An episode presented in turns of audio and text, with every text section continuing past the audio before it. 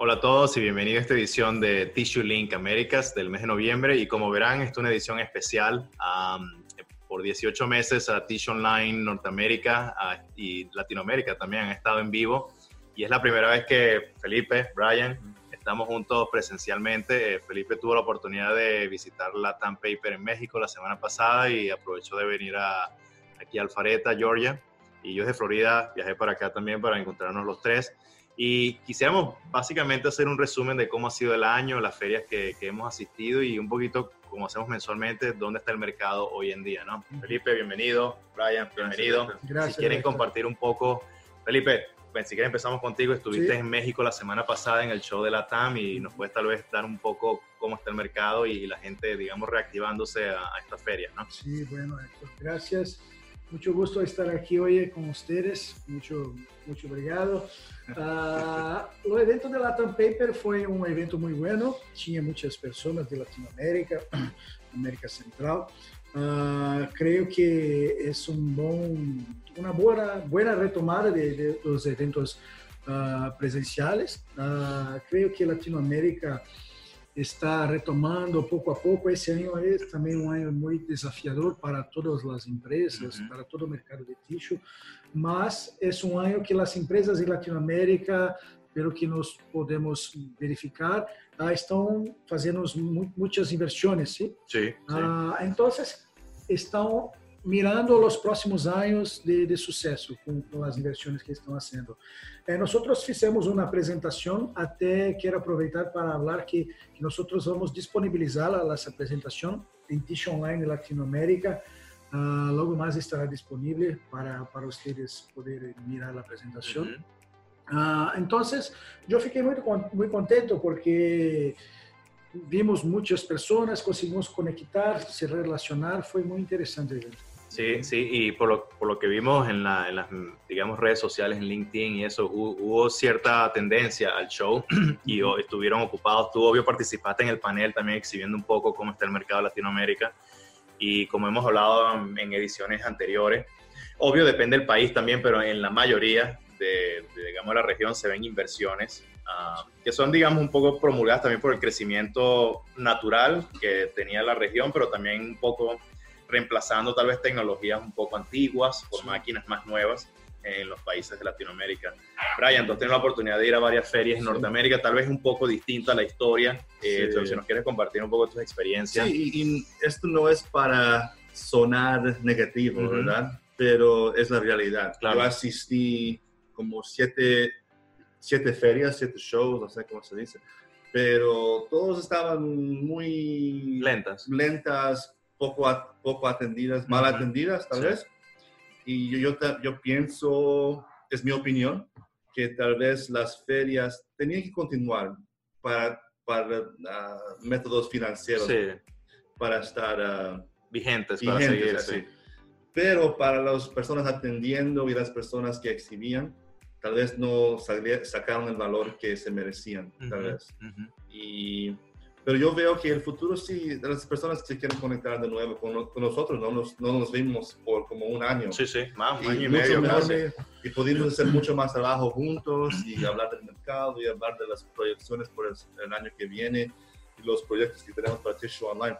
Entonces, yo pienso que el digital, lo digital está aquí para, para quedarse. Sí y lo presencial se tienen que unir los dos. Las compañías tienen que tener acceso a los dos y una estrategia que incluye digital y presencial y cómo ah, hacer el, puente entre los dos. Esa unión, sí. Y claro que Tissue Online existe por ese, ese, ese, método. Yo sé que Felipe va a mencionar después, pero estamos planeando tener el evento en, en Brasil, Tissue Summit, en marzo 2022. Y eso va a ser un piloto para nosotros para expandir esa idea en Norteamérica y en Latinoamérica. Entonces, Felipe, si quieres compartir. Yo, yo acredito que los grandes shows no, nos los próximos años no, no hay talvez hacer muy sentido, pero muy costosos. Creo que, que los, los eventos más íntimos, eventos menores, pero de grande retorno para tanto para quien va a visitar quanto para quien va a expor. Exponerse. Exponer, ¿sí? Entonces, yo acredito en un formato un poquito menor, más íntimo. Y Tish Online Brasil uh, vai, vai ser um, um, grande, um pequeno evento, um evento intimista em Brasil, em março, dia 30 e 31 de março do próximo ano, 2022, uh, onde vamos fazer um evento que que é, é uma mescla de uma conferência com exposição tabletop. Uhum. Pero é um evento menor, é um evento mais chico, uhum. né? Para poucas pessoas, pero nós queremos trazer um melhor retorno para as, os expositores, as Sim. empresas e também uma melhor conexão, uma melhor experiência uhum. para as pessoas que vão lá visitar o, evento. Sim. Essa é a nossa ideia, trazer um melhor custo-benefício para quem quem vai expor exponer uhum. e, e, para quem vai assistir ao evento uma melhor experiência, uhum. uma experiência mais intensa. Sí, yo creo que el hecho de que si es un show más, digamos, más específico, si se quiere decir, desde el punto de vista de que con la disponibilidad de información digital, como plataformas como Tish Online, la gente tiene acceso a información hoy en día mucho más rápido y más, más al momento, y esa información los ayuda a tomar decisiones tal vez más eficientes cuando van a las ferias también, ¿no? Sí. Porque ya van, ya van con la información en mano y a la feria van a puntos específicos. A ¿no? propósito. Sí, antes muchas ferias eran buscar esta información para luego volver a las empresas y analizarla. Este, a lo mejor hoy en día ya con, con esta automatización y disponibilidad de información, las ferias son, digamos, más eficientes. Sí. Y como tú dices, este, siendo un poco más íntimas también, este, con, con, un formato tal vez un poco más simple, si se quiere decir. La gente tiene más acceso también a cara a cara o a uno a uno también, ¿no? Este, no hay tantas, tantos niveles, ¿no? Este, el mercado en general en, en, en Brasil y en, y en Norteamérica, Felipe y Brian. En Brasil é, é um ano, como disse, é um ano muito desafiador. Os custos estão muito muito altos por conta da celulosa. Uh, e a demanda também tem que cair um pouquinho. Uhum. Então, é um ano muito desafiador. Pero a expectativa para o próximo ano já é que se, se, se siga melhor. E a expectativa do produtor de tixo é que a celulosa barre um pouquinho uhum. mais, porque uhum. está muito muito alta e o câmbio em Brasil também está alto. Então, uhum. estamos tendo esses grandes desafios. Sim. Eh, en Norteamérica, últimamente estamos escuchando que la demanda no está ahí. Y estaba antes, paró, está muy, no se puede planear como se volátil. podía. Muy volátil. volátil, sí. Publicamos una noticia de la compañía Clearwater, que aquí en los Estados Unidos es muy conocida, y que publicaron que van a parar sus máquinas por un tiempo hasta que el mercado regrese o que la demanda regrese.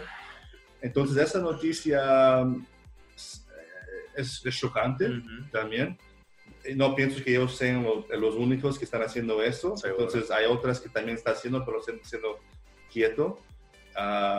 pero sabemos que hay mucho papel, hay mucho inventario, pero el problema es conseguir los contenedores, material prima. Ya sabemos toda la historia que está pasando aquí en los Estados Unidos.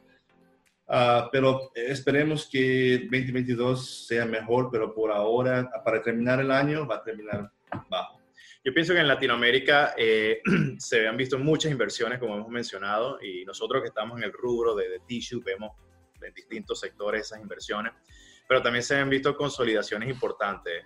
SCT terminó de comprar a Productos Familias en Latinoamérica, recientemente Softis, uh, antes se empezó a comprar ahora Carta Fabril en, Brasil. Estas son adquisiciones bastante grandes y bastante importantes.